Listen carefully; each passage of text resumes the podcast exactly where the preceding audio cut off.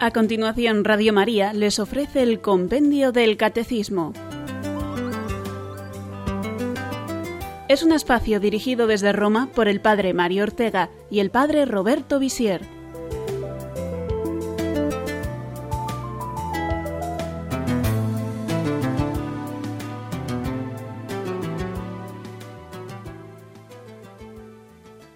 Bienvenidos queridos oyentes de Radio María a un nuevo programa del Compendio del Catecismo. Les habla el Padre Roberto Visier.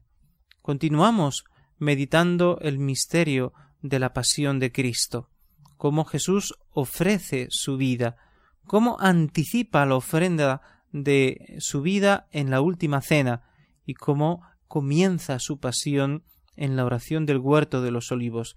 Esto es lo que vamos a ver hoy.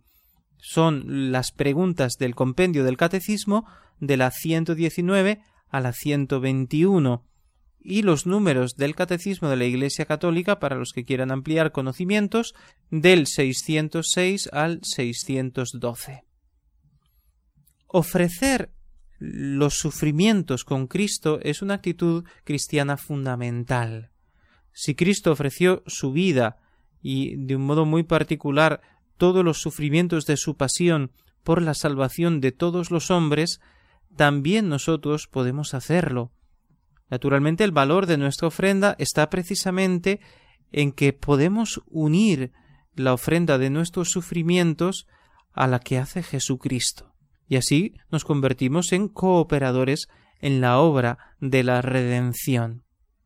Es verdad que se puede ofrecer cualquier cosa, no es necesario que sea un sufrimiento, un dolor, un peso, una fatiga. No, podemos ofrecer eh, también las cosas buenas de cada día. Ofrecemos a Dios los alimentos y le damos gracias porque podemos comer. Ofrecemos la salud del cuerpo también, eh, etcétera. Podemos ofrecer naturalmente todos los días al comenzar la jornada todas nuestras obras, nuestros pensamientos, nuestras palabras a Dios. Pero es verdad que ofrecer los propios sufrimientos tiene un valor particular en cuanto que es algo que cuesta y por tanto es un sacrificio más meritorio cuando se ofrece con buena intención y con amor, naturalmente. Yo eh, recuerdo esto a los enfermos cuando los visito. Siempre les digo, si usted tiene un dolor de cabeza y no lo ofrece, ese dolor de cabeza, ese, esa ofrenda que usted puede hacer, se queda sin hacer. Yo no puedo ofrecer por usted lo que usted sufre. Yo puedo ofrecer lo que sufro yo, mis problemas, mis debilidades, mis enfermedades, pero no puedo ofrecer los sufrimientos del otro. Mira, Señor, te ofrezco el dolor de cabeza de mi amigo, de mi hermano, de mi padre. Pues muy bien, bueno, como intención eh, es bueno, pero eh, eh, tú no lo estás sufriendo, ¿cómo lo vas a ofrecer? Así que cada uno lo tiene que ofrecer. Recuerdo que hace poco tiempo yo explicaba esto en una reunión de lección divina, de meditación de la palabra de Dios, y una persona que lo oyó, una señora, dijo Anda, pues es verdad, nunca lo había pensado. Le iluminó esa idea de que tenemos que aprovechar cada momento difícil para ofrecerlo con Cristo al Padre por la salvación de todos los hombres.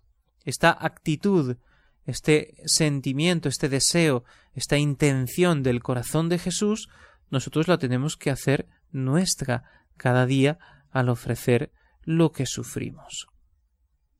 Escuchemos ahora la pregunta 119. ¿De qué modo Cristo se ofreció a sí mismo al Padre? Toda la vida de Cristo es una oblación libre al Padre para dar cumplimiento a su designio de salvación. Él da su vida como rescate por muchos, y así reconcilia a toda la humanidad con Dios, su sufrimiento y su muerte manifiestan cómo su humanidad fue el instrumento libre y perfecto del amor divino que quiere la salvación de todos los hombres. Como acabamos de decir, se debe ofrecer todo. De hecho, toda la vida de Cristo es una ofrenda. No es que Él empieza a ofrecer sus sufrimientos en la última cena, ofrece los sufrimientos de toda su vida. Y no ofrece solamente los sufrimientos, ofrece todo. Ofrece el mismo hecho de hacerse hombre en el seno de la Virgen. Por eso la, carta a los hebreos recuerda ese momento cuando eh, el verbo al entrar en este mundo dice me has dado un cuerpo y aquí que vengo Padre a hacer tu voluntad. Esta es la ofrenda que hago. Eh, el cuerpo que está apenas formándose en el seno de la Virgen ya se convierte en una ofrenda de valor infinito, aunque sea solamente un feto que se está formando, pero ya es un, ser humano, ya es el verbo que está unido indisolublemente a esa naturaleza humana de Cristo. Así que toda la vida de Cristo es ofrenda. Cuando meditamos la Navidad, meditamos cómo Jesús en el portal de Belén está ofreciendo esa pobreza, ese frío, todo lo está ofreciendo al Señor de un modo misterioso. Y así la infancia, la vida oculta, de la que no sabemos casi nada, y de la que ya, hemos meditado en, en estos programas de Radio María, del compendio, es también una ofrenda preciosa. La infancia, la adolescencia, la juventud de Jesús, el hecho de que no sepamos nada, o el hecho de que fuese una vida ordinaria, tranquila, sencilla, como la de cualquier otro, no le quita ningún mérito. Y a la vez se convierte en una luz maravillosa para nosotros, que no hace falta que ofrezcamos obras heroicas. Ojalá pudiéramos derramar nuestra sangre por el Señor, pero el Señor nos pide que cada día entreguemos nuestra vida poco a poco en las acciones cotidianas de cada día. Toda la vida de Cristo es ofrenda. También nuestra vida tiene que convertirse en ofrenda. Y eso lo debemos hacer todos los días al levantarnos. Ofrecimiento de obras. Oración de la mañana. Señor, te ofrezco este día, con sus alegrías, con sus tristezas. Te ofrezco todos mis pensamientos, mis obras, mis sentimientos, que todo lo haga bien, que todo sea bueno, que todo sea una ofrenda preciosa a, tus ojos. Suba mi oración como incienso en tu presencia. Toda oración es una ofrenda maravillosa. Y el fruto sobrenatural es inmenso. En la vida de Cristo, infinito. Y en nuestra vida, pues también es maravilloso. Jesús ofrece su vida como rescate. Es esa decisión libre de ofrecerse por los hombres lo que cambia totalmente el sentido de la pasión de Cristo. Si lo miramos con una mirada meramente humana, la pasión de Cristo es una derrota, un fracaso total, es una cosa terrible, una tortura inhumana, es una condena injusta, es el fin de la vida de Cristo, eh, parece que todo se ha terminado, lo han cogido, lo han condenado a muerte, lo han maltratado, lo han torturado, lo han crucificado y ha muerto en la cruz. Todo se ha acabado. Y sin embargo, no es así. Es el principio de una nueva etapa de la historia de la humanidad, de la nueva alianza de Dios con los hombres. ¿Por qué? Porque Dios ha ofrecido toda su vida y de un modo muy particular su pasión y su muerte en rescate por el pecado del mundo. ¿Cómo puede ser que eh, Jesús ofrezca a Dios el rescate si él mismo también es Dios? Pues porque, como es verdaderamente hombre, se convierte en el puente perfecto entre lo humano y lo divino. Como hombre, ofrece esa reparación por los hombres, que son ahora sus hermanos de carne y hueso en el sentido que comparte con los hombres la carne, el cuerpo y también el alma humana, la vida humana, comparte la vida humana y a la vez es el verbo de Dios que está unido indisolublemente a esa naturaleza humana y por tanto hace que todas las obras de Jesús tengan un valor infinito. Él lo ofrece como rescate. Los hombres han ofendido a Dios y Él se convierte en el que paga el rescate. Hagamos un ejemplo. Si un multimillonario puede pagar el rescate de una persona secuestrada, pero no lo hace, pues esa persona muere secuestrada. Pero si este multimillonario que tiene la capacidad, tiene el dinero, tiene la riqueza para pagar este rescate, paga el rescate, Esa persona es libre gracias a esa persona que ha pagado su rescate. Si por un absurdo Cristo no ofrece su vida, no estaríamos redimidos.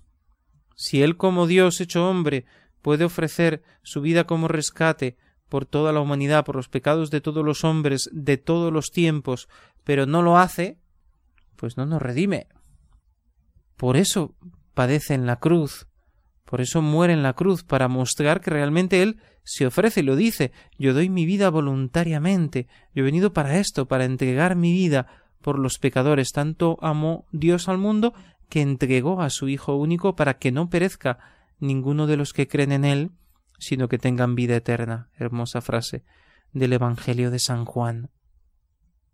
El pecado ha creado un abismo entre Dios y los hombres, y Jesús es el puente, el pontífice. Pasamos por encima de Jesús, que puede ser un símbolo de la pasión, y eh, a través de Cristo podemos alcanzar al Padre, y antes era imposible, porque estaba el abismo del pecado, pero Jesús se ha convertido en el puente que salva esa distancia infinita, ese abismo terrible del pecado. Como el pecado es una ofensa a Dios infinito, requiere una ofrenda de valor infinito para poder reparar ese mal tan grande. Y el único que puede eh, ofrecer una ofrenda infinita, de valor infinito, es el mismo Dios pero como la tiene que ofrecer en nombre de los hombres, eh, por eso se hace carne. Y, entonces es Jesús, verdadero Dios y verdadero hombre, el que como hombre se ofrece por los hombres y como Dios ofrece una ofrenda de valor infinito y de esta manera puede pagar el precio del pecado. De este modo hemos sido plenamente reconciliados con Dios a través del bautismo, que se renueva también cada vez que nos confesamos, y en la gracia que recibimos en los demás sacramentos y en las oraciones y a través de las obras buenas, pero todo es por los méritos de Cristo, porque Él ha pagado nuestro rescate y ha hecho que nuestras obras sean meritorias delante de Dios, porque en sí mismas no valen nada, pero unidas a Cristo tienen ese valor que nos salva a nosotros y que también ayuda a salvar a los demás. Los sacrificios de animales que se ofrecían en el templo de Jerusalén no podían en ninguna manera eh, perdonar los pecados. El sacrificio de Cristo lo hace de una vez para siempre. Él es el Cordero de Dios que quita el pecado del mundo. Y ahora lo entendemos de un modo muy particular porque Él se ofrece como víctima. Si recuerdan ese eh, momento del Génesis, que ya hemos recordado en otra ocasión, cuando Abraham sacrifica a su hijo Isaac, pero no lo hace porque el ángel le para el brazo, y luego encuentra un cabrito enredado en unas zarzas y ofrece ese sacrificio. Ese es Cristo. En lugar de ofrecerse Isaac, que es figura de Cristo, se ofrece ese cordero. El que perdonó a Isaac porque Dios no quería sacrificios humanos, ofreció en cambio a su Hijo unigénito, que se ofrece voluntariamente. Si recordamos, el Cordero Pascual en el libro del Éxodo es aquel Cordero que sacrifican los judíos en Egipto, son esclavos en Egipto, y Dios los quiere sacar, y Moisés pide al faraón deja salir a mi pueblo para que ofrezca a Dios un sacrificio en el desierto. El faraón no quiere, y vienen las plagas, pero el faraón sigue sin querer, se cierra en banda, no saldréis, no os dejaré marchar. Y entonces viene la gran plaga, la muerte de los primogénitos. Pero para que los primogénitos de los judíos no mueran, todos tienen que sacrificar un cordero y con la sangre de ese cordero manchar, impregnar las jambas, el dintel, el marco de las puertas de sus casas, para que el ángel exterminador pase de largo. El cordero pascual, que significa que pasa, es el que con su sangre libra de la muerte a los israelitas, pero a la vez les concede la libertad. Pueden salir de Egipto gracias a ese rito simbólico que naturalmente es la primera Pascua, pero está preparando ya desde tantos años antes la Pascua definitiva de Cristo, el verdadero Cordero Pascual que quita el pecado del mundo. Jesús es el Cordero inocente que como oveja que no bala se ofrece al Señor como verdadero sacrificio. Y hacemos ahora nuestra primera pausa y volvemos enseguida.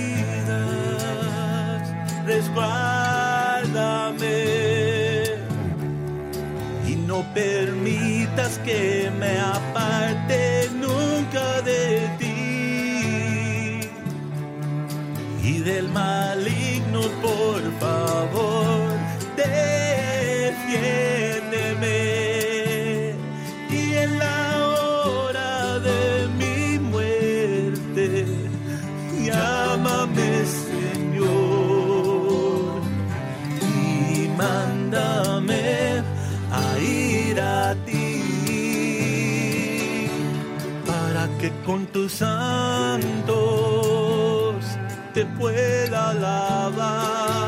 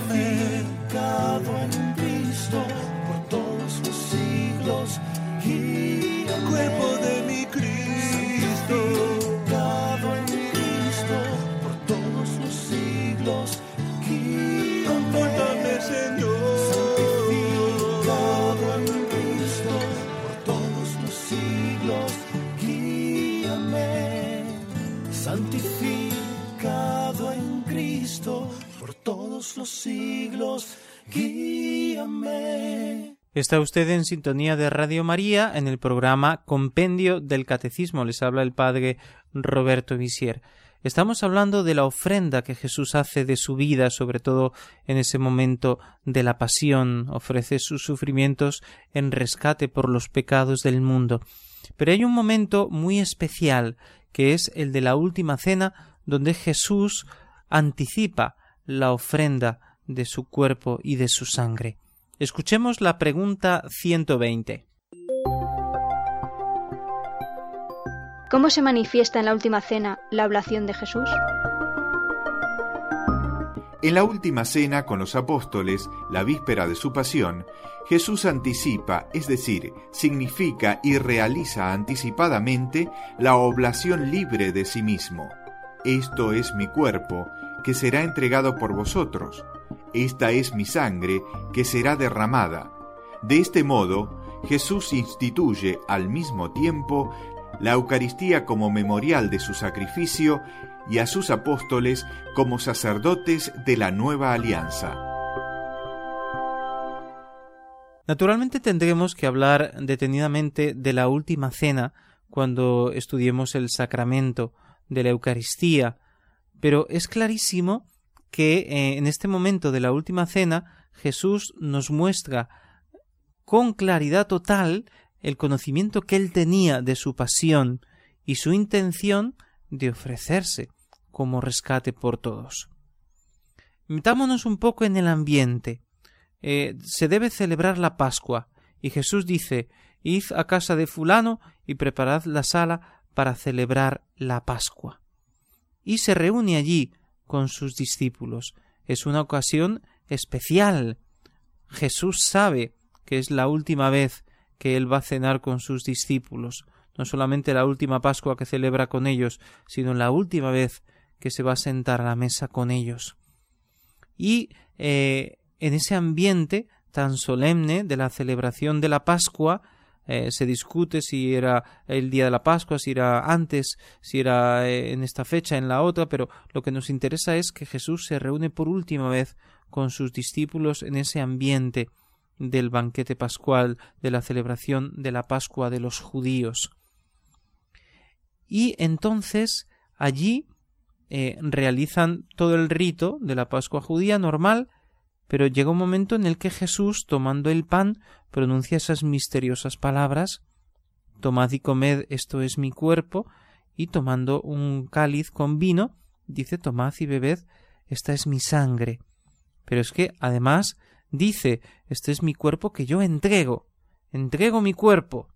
Claro, entregar el cuerpo hace referencia de un modo muy claro a entregar la vida. Si yo digo, bueno, entrego totalmente mi cuerpo, pues está diciendo que, está, que es capaz de dar la vida. Mucho más cuando hace referencia a la sangre. Esta es mi sangre que va a ser derramada por muchos o por todos. No nos detenemos ahora en cuál es la mejor traducción, pero es la sangre que se va a derramar. Y por tanto está haciendo referencia a una muerte eh, violenta. Voy a derramar mi sangre. No voy a morir tranquilamente acostado en una cama. No. Voy a ser eh, maltratado. Mi sangre se va a derramar en, en, el suelo, en este suelo de Jerusalén, en, en la tierra de Jerusalén, del Calvario y de todas las calles y del pretorio, etc. Cuando Jesús eh, dice esto es mi cuerpo que se entrega, esta es mi sangre que se derrama, no es sólo una manifestación de intenciones, porque cuando Dios hace algo, o cuando Jesús dice algo, como verdadero Dios, como verdadero hombre, eh, sus palabras se hacen realidad. Es un acto de Jesús, verdadero Dios. Así que cuando Él dice esto es mi cuerpo que se entrega por vosotros, esta es mi sangre que se derrama por vosotros, está ofreciendo realmente ya su vida de un modo misterioso y eh, realmente está anticipando lo que va a ocurrir en la cruz de un modo patente delante de los ojos de todos, como su sangre se derrama, ahora mismo lo está haciendo Jesús en su corazón, se está ofreciendo plenamente. Y esto no tiene eh, ningún tipo de. no ofrece ningún tipo de dudas. Es así. Está ofreciéndose incruentamente lo que sabe que después va a ofrecer de un modo pues sangriento. Pero no quiere decir que porque en ese momento de la última cena no lo están traspasando con eh, los clavos o no lo están azotando eh, y no se está derramando su sangre, como ya se empezó a derramar en el huerto de los olivos, no quiere decir que su ofrenda no es verdadera. No es como nosotros cuando manifestamos un deseo vago, o bueno, sí, yo lo haría, sí, yo quiero hacerlo, pero eh, del dicho al hecho hay mucho trecho. Eh, es solo bueno, una manifestación de intención que no se sabe muy bien hasta qué punto es verdadera. Mientras que cuando Jesús en la última cena lo dice, se está obrando esa entrega de su vida con un valor infinito. ¿Por qué lo hace? ¿Por qué Él eh, realiza esta ofrenda anticipada de su vida, de su sacrificio? Precisamente porque está instaurando, está instituyendo un sacramento, un sacramento que es memorial de su pasión, memorial de todo el misterio de la redención, no solamente de la pasión y de la muerte, sino también de la resurrección y ascensión. Este misterio de la redención que podemos renovar a través del sacramento de la Eucaristía es el tesoro más precioso que Jesús nos ha dejado precisamente por eso, porque a través de él podemos renovar ese océano inmenso de gracias que el Señor ha merecido a través de su pasión, muerte y resurrección. Es todo lo que celebramos en la Semana Santa y en especial en el triduo pascual. Por eso el pan en la última cena y en cada Eucaristía ya no es pan después de la consagración. Cuando Jesús dice esto es mi cuerpo, ya no es el pan, es su cuerpo, porque sus palabras se hacen realidad. Cuando dice esta es mi sangre, ya no es vino, es su sangre. Y se convierte en un memorial, memorial que no es un simple recuerdo, así lo ha creído la Iglesia siempre, así lo ha interpretado siempre la Iglesia.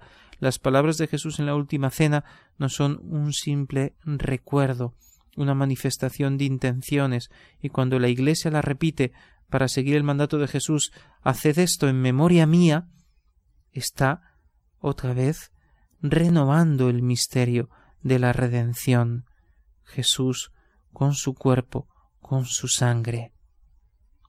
Esta es la grandeza del sacramento de la Eucaristía, al que va unida eh, el sacramento de el orden sacerdotal, porque precisamente si estas palabras no son un simple recuerdo, sino que obran ese prodigio de renovar la ofrenda del sacrificio de Cristo, de su cuerpo y de su sangre, es necesario que el que pronuncia las palabras esté de un modo misterioso unido a Cristo, porque Cristo actúa por su medio, habla a través de su boca, de modo que cuando el sacerdote dice esto es mi cuerpo, naturalmente no es el cuerpo del sacerdote, es el cuerpo de Cristo, porque actúa en nombre de Cristo.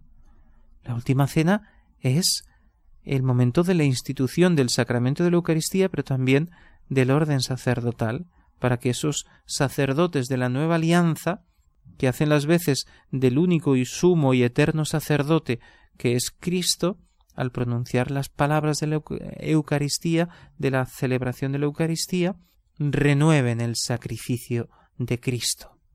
Hacemos ahora nuestra segunda pausa.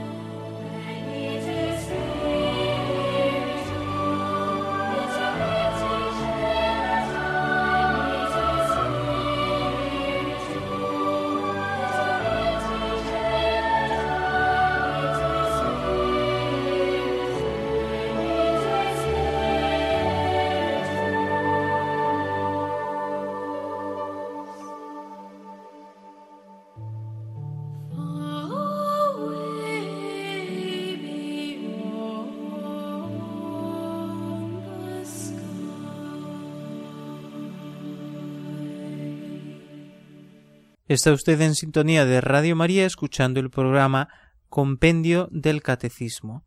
Estamos hablando de la ofrenda que hace Jesús de su vida y que anticipa en la última cena.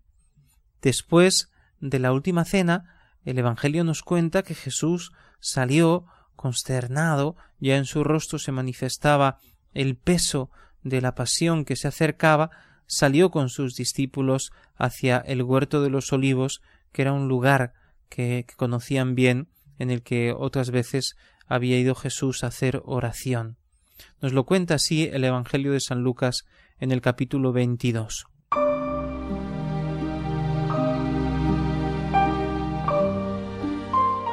Saliendo se fue según costumbre al monte de los olivos, y le siguieron también sus discípulos, Llegado allí, les dijo, Orad para que no entréis en tentación.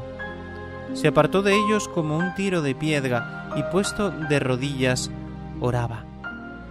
Y decía, Padre, si quieres, aparta de mí este cáliz, pero no se haga mi voluntad, sino la tuya.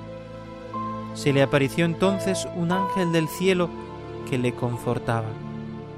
Lleno de angustia, oraba con más insistencia y sudó como gruesas gotas de sangre que corrían hasta la tierra.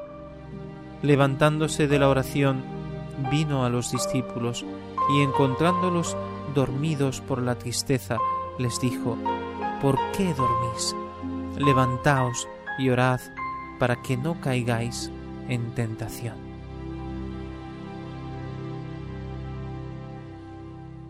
Escuchemos antes de explicar este pasaje la respuesta del compendio del catecismo a la pregunta 121. ¿Qué sucede en la agonía del huerto de Getsemaní? En el huerto de Getsemaní, a pesar del horror que suponía la muerte para la humanidad absolutamente santa de aquel que es el autor de la vida, la voluntad humana del Hijo de Dios se adhiere a la voluntad del Padre, para salvarnos acepta soportar nuestros pecados en su cuerpo, haciéndose obediente hasta la muerte. Está comenzando la pasión de Cristo, pero todavía nadie le ha puesto la mano encima a Jesús. Sin embargo, como nos cuenta el Evangelio de San Lucas, ya gruesas gotas de sangre le bañan el rostro, eh, quizá también pues los brazos, las manos, y caen en el suelo, tan abundante era ese sudor mezclado con sangre. Es la pasión espiritual de Cristo, lo que nos recuerda que la pasión no es solamente un conjunto de sufrimientos físicos, de torturas, de golpes, sino que la pasión es también interior, como también la de cualquier otro reo, que no siente simplemente el dolor en el cuerpo, sino que siente toda la tristeza, toda la angustia, todo el horror que le producen esos sufrimientos en el cuerpo, eh, todo ese reflejo interior de los sufrimientos del cuerpo. Pero cuando pensamos en el sufrimiento interior de Jesús, tenemos que tener en cuenta, en primer lugar, que su humanidad es especialmente sensible. Estamos ante la presencia de un hombre perfecto en su cuerpo y en su alma, con una sensibilidad muy particular, con un corazón puro y bueno, santo, y en esa humanidad siente el desprecio de los hombres, la traición y el abandono de los suyos, siente además en un modo misterioso que para nosotros es incomprensible todo el peso del pecado. Y quiero volver a recordar ese número que recordábamos ayer del catecismo. Jesús no conoció la reprobación como si él mismo hubiese pecado, pero en el amor redentor que le unía siempre al Padre, nos asumió desde el alejamiento con relación a Dios por nuestro pecado. Es así. Él experimenta el peso de todo el pecado del mundo. Es como si volcásemos sobre Jesús toda la basura del mundo, como si pudiésemos eh, tomar de algún modo todos los basureros de todas las grandes ciudades de este mundo y descargarlos sobre Jesús. Pero en un sentido espiritual, todo el pecado, toda la miseria, todo el sufrimiento de la humanidad cayendo sobre Jesús. Es verdaderamente impresionante. Jesús siente el horror ante el sufrimiento atroz, ante la muerte, eh, que, todos pues experimentamos ese temor. Y además que la muerte siempre es ese rompimiento. Y Jesús experimenta todo eso, todo ese pavor, toda esa angustia, pero naturalmente el misterio de la oración del huerto de Getsemaní va mucho más allá de un temor humano, de una impresión, de un sentimiento. Empezó a sentir angustia y pavor, dice el Evangelio, pero es mucho más de lo que nosotros podemos imaginar y mucho más de lo que cualquier reo o cualquier persona sometida a tortura haya podido padecer. Es verdad que en el cuerpo han podido existir personas, por desgracia, que han sufrido sufrimientos tan terribles como los que Jesús sufrió durante su pasión. Sí, naturalmente esto es posible, pero ninguno tenía eh, esa identidad de Jesús, eh, esa naturaleza humana perfecta y santa, y ninguno naturalmente estaba unido al verbo de Dios como estaba Cristo y tenía esa capacidad eh, sobrenatural para experimentar el sufrimiento, para ofrecerlo y para percibir en un modo misterioso el peso del pecado del mundo porque no es simplemente eh, la angustia que siente ante la inminencia de la pasión, sino es ese saber que yo estoy pagando el precio de todo el pecado del mundo. Y aquí vienen muy bien esas palabras del profeta Isaías cuando dice fue triturado por nuestros crímenes. Cayó, cargó con nuestros pecados, cayó el peso de todos nuestros pecados sobre él y lo aplastó. Eso es lo que siente Jesús en su alma, la violencia, la ingratitud, el peso del pecado sobre él, hasta el punto de que pronuncia esas palabras pase de mí este cáliz. Si puede ser, Padre mío, si puede ser, que no tenga que beber yo este cáliz. Es la angustia de Jesús hombre que grita al Padre. Y el Padre responde a esta llamada de Jesús y le envía un ángel para confortarlo, no para quitarle el sufrimiento, pero sí para reforzarlo en su humanidad, que siente esa debilidad en un modo como nunca lo había experimentado Jesús durante su vida terrena. Es como el grito de Jesús en la cruz Dios mío, Dios mío, ¿por qué me has abandonado? Pues ya, de alguna manera, no sabemos en qué medida ya Jesús en el huerto y durante toda la pasión sintió en su corazón este abandono, porque se ponía en el lugar, como lo explica muy bien el catecismo, estaba en el lugar del pecador alejado de Dios y experimenta eh, de un modo muy misterioso esta lejanía sin dejar de estar unido íntimamente al Padre y al Espíritu Santo se hizo obediente hasta la muerte. Por eso dice pase de mí este cáliz, si puede ser que no lo beba, pero que no se haga mi voluntad, sino la tuya. La voluntad humana de Cristo sigue siempre, está siempre íntimamente unida a la voluntad divina.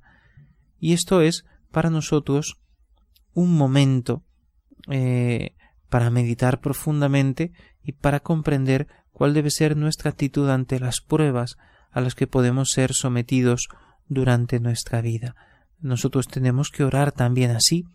Señor, pase de mí este cáliz porque soy débil, porque no puedo, porque estoy cansado, porque es un sufrimiento demasiado grande para mí, eh, etcétera. Pero que se haga tu voluntad y unirnos a Cristo en la ofrenda de nuestra vida. Creo que la meditación de la pasión tiene que dar un fruto maravilloso en nuestra vida como lo ha dado en, tantos santos. Recordemos a San Pablo de la Cruz, que fundó la congregación de los pasionistas a los que dio ese carisma de meditar la pasión, de enseñar a meditar la pasión y de eh, aprovechar al máximo estos frutos maravillosos de la pasión de Cristo que están redimiendo al mundo continuamente en esa obra continua de la redención de los hombres. Qué bueno es conmoverse, incluso hasta las lágrimas, contemplando a Jesús arrodillado, postrado eh, en el suelo, eh, aplastado por nuestros pecados y pensar que son mis pecados los que han llevado a Jesús hasta ese estado.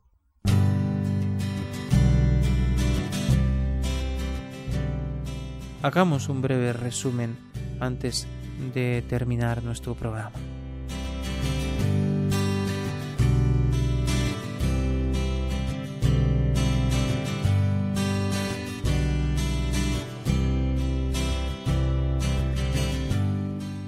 Toda la vida de Jesús es una ofrenda libre por la salvación de los hombres. Desde el momento de la encarnación hasta la muerte, Jesús ofrece toda su vida. En la última cena, de un modo muy particular, el Señor se ofrece con su cuerpo y con su sangre, anticipa sacramentalmente la ofrenda de su vida en la cruz e instituye el sacramento de la Eucaristía y el sacramento del orden sacerdotal. Una vez salido de eh, la sala donde ha celebrado la cena con sus discípulos, en el huerto de los olivos, Jesús sufre ya terriblemente por el peso del pecado en lo que se ha llamado la agonía de Getsemaní, donde Él pide que pase este cáliz, pero acepta plenamente la voluntad del Padre, renovando una vez más la ofrenda de su vida por los hombres. Y ahora sí, escuchamos las preguntas de nuestros oyentes.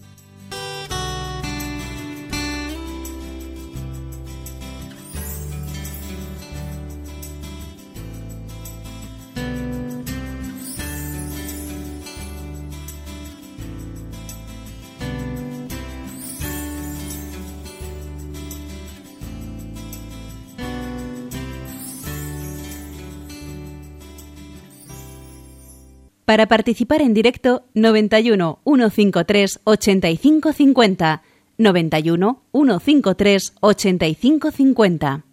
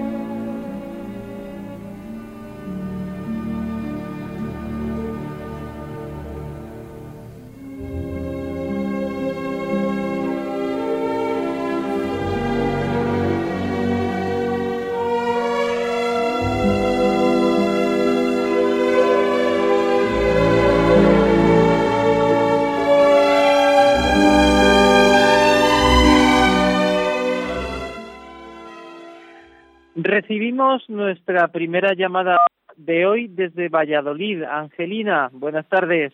Hola, buenas tardes. Dígame. Buenas tardes. Mire, yo quería saber, eh, yo quería saber que Sí, baje, la, baje, la, radio porque si no, no, no escuchamos bien. O la apaga o la baja.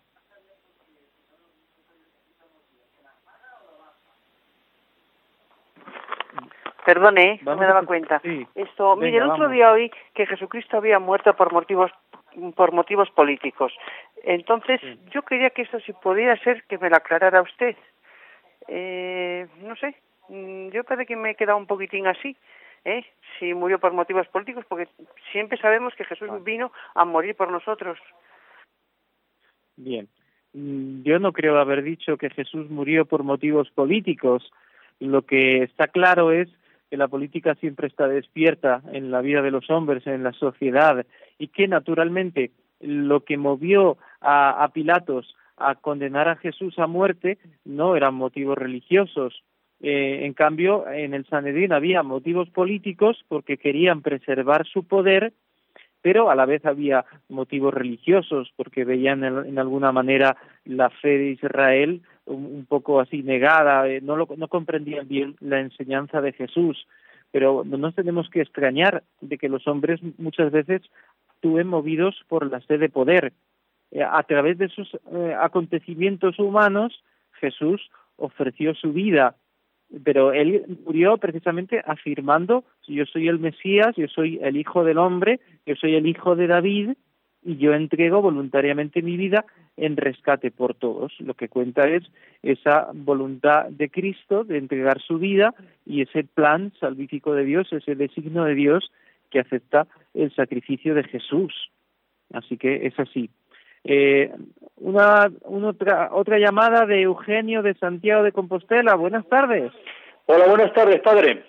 Eh, primero, eh, pues eh, que estamos encantados con su programa y que nos, nos gusta mucho y, nada, que ánimo, adelante con él. Muchas gracias. Tengo, tengo una, una pregunta doble. Una, una primera es que en la pasión de, de, nuestro Señor Jesucristo, evidentemente ese sufrimiento espiritual entiendo que es que eh, se sufre con el alma humana, no como, como, como Dios, sino como el alma que Jesucristo como hombre tendrá, aunque me parece que me adelanto un poco al catecismo. Y una segunda pregunta es que en la comunión, cuando comulgamos a, al cuerpo y la sangre de, de nuestro Señor Jesucristo, y comulgamos solamente la hostia, aunque bueno, el, sacerdote comulga la hostia y la sangre, pero y algunos y algunas personas también comulgan el, la copa, pero entiendo que mm, eh, Jesucristo está tanto en la hostia como en la sangre íntegramente. Eh, ¿Y por qué se comulga solamente la hostia? ¿Y por qué las dos cosas? En fin, no sé si me he explicado muy bien. Bien, sí, sí, se entiende muy bien la pregunta. Eh, bueno, el sufrimiento naturalmente es en el alma humana de Cristo. Eh, si hablamos filosóficamente y teológicamente, Dios omnipotente, el Padre Celestial, eh, no puede sufrir porque es infinitamente feliz. Sin embargo, se habla, algunos teólogos hablan del cuasi sufrimiento de Dios en el sentido de que Dios no es indiferente a la suerte de los hombres y que su corazón es infinitamente misericordioso. Ahora, si Dios siente misericordia y compasión ante los sufrimientos de los hombres y ante el pecado de los hombres, quiere decir que siente y que de alguna manera le afecta el pecado y el dolor humano.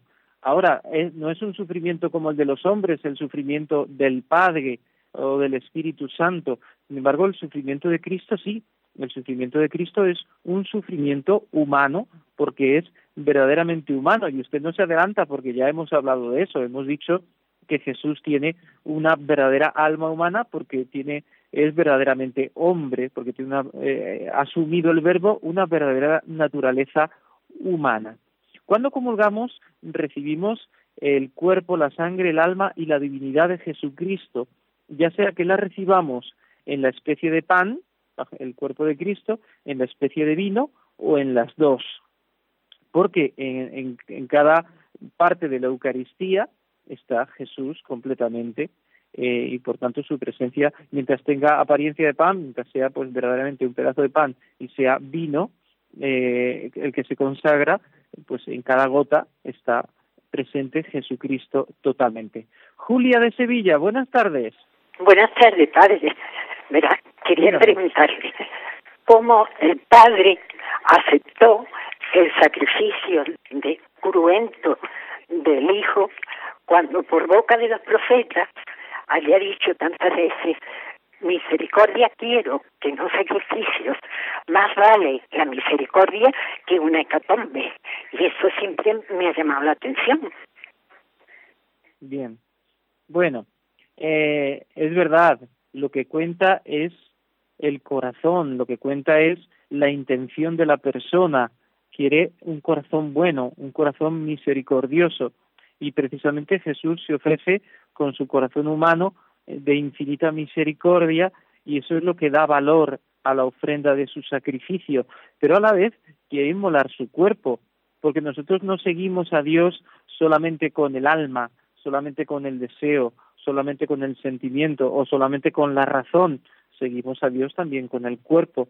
Entonces quiere decir que no solamente le ofrecemos a Dios nuestros deseos o nuestro pensamiento, aunque sea el alma humana lo que da valor a las obras externas que hacemos, pero también el, el hecho de eh, ofrecer un sacrificio corporal, de esforzarme, de sudar, de cansarme, de ofrecer el sufrimiento, todo eso realmente eh, eh, es meritorio delante de Dios. Así que Jesús, como es verdaderamente hombre, ofrece realmente su, su cuerpo también como sacrificio.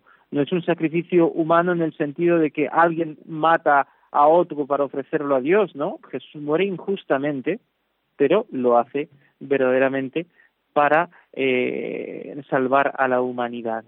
María de Logroño, buenas tardes. Hola, buenas tardes. Mire, mi pregunta es la siguiente. Si el Señor Jesús se apartó para orar y no estaban sus discípulos cuando él oraba porque se quedaron dormidos y aparte de él, eh, la presencia del, ángel que mm, se dice que Dios le mandó un ángel para consolarlo.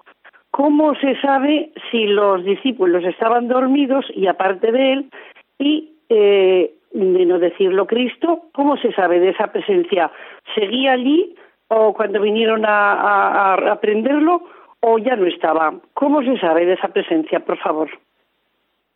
Bueno, no lo, no lo sabemos exactamente, no sabemos exactamente eh, lo que nos cuentan los evangelistas, cómo lo supieron, porque el evangelista nos dice, bueno, esto lo sé porque me lo ha dicho fulanito, esto lo sé porque me lo ha dicho menganito. Bueno, decimos, Marcos parece ser que lo, lo aprendió de San Pedro, eh, San Lucas lo que dice de la Virgen, pues seguramente se lo contó la misma Virgen María, y esto pues debe ser que de, San Pablo, que a la vez lo recibió por revelación. No sabemos las fuentes del Evangelio con, e, con exactitud. Los exegetas tratan de encontrar las fuentes, pero no sabemos con exactitud. Eh, ¿Cómo sabemos que un ángel lo confortó? Lo dice el Evangelio, es así. ¿Cómo lo, cómo lo supieron? O alguno lo vio o, bueno, o no sabemos, pero el, hecho es que alguien lo, supo y lo, y lo contó y ellos lo pudieron narrar. Naturalmente los mismos apóstoles eran conscientes de que estaban dormidos o adormilados cuando Jesús se les acercó y dice, ¿qué hacéis? Velad y orad para no caer en la tentación. Pues bien, hemos llegado al fin de nuestro programa de hoy y vamos a concluir con un Padre nuestro, porque así nos unimos al Padre y, y también al Hijo, porque ofrecemos al Padre todo este sufrimiento de la pasión de Jesús que estamos meditando. Padre nuestro que estás en el cielo, santificado sea tu nombre, venga a nosotros tu reino, hágase tu voluntad en la tierra como en el cielo.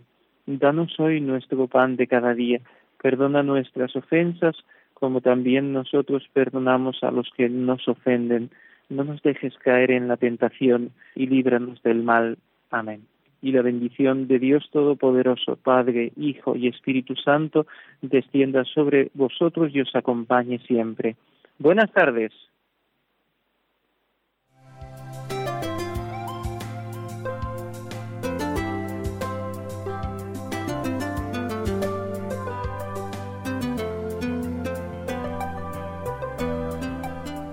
Así concluye en Radio María el Compendio del Catecismo. Es un espacio dirigido desde Roma por el Padre Mario Ortega y el Padre Roberto Visier.